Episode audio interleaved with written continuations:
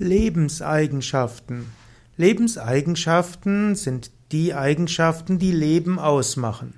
In der Medizin spricht man zum Beispiel von Lebenseigenschaften, um herauszufinden, ob man etwas als Lebewesen klassifizieren kann oder nicht. Lebenseigenschaften sind die Zelle zum Leben befähigten Eigenschaften, die auch im Gesamtstoffwechsel wirksam werden und damit ein ganzes Leben Lebewesen auszeichnen.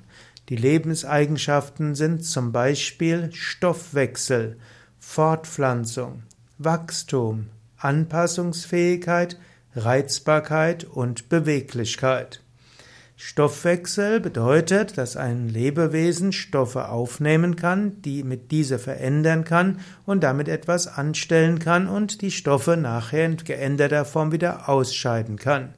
Fortpflanzung bedeutet, dass ein Lebewesen sich selbst fortpflanzen kann. Das heißt, auch wenn es selbst stirbt, es gibt jemand anders, der dann weiterlebt.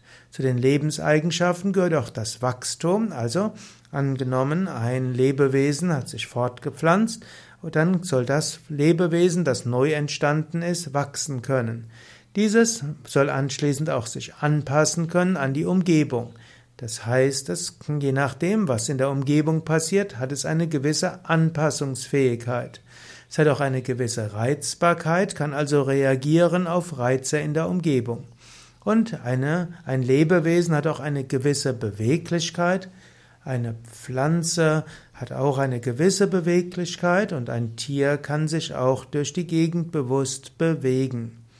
In diesem Sinne gibt es also eine Reihe von verschiedenen Bewegungseigenschaften, es gibt Reizeigenschaften, es gibt Stoffwechsel, Fortpflanzung und so weiter.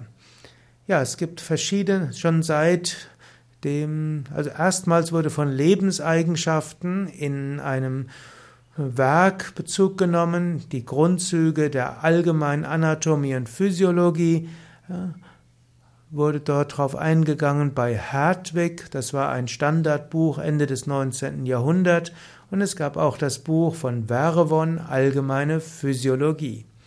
Was eigentlich etwas fehlt, ist, dass eben zu den Lebenseigenschaften auch das Sterben gehört. Das sollte man auch nicht vergessen.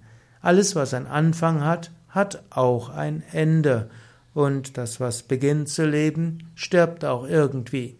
Und so in den Yoga-Schriften wird gesagt, Körper haben einen Beginn, ein Wachstum, einen Höhepunkt, einen Verfall und schließlich den Tod.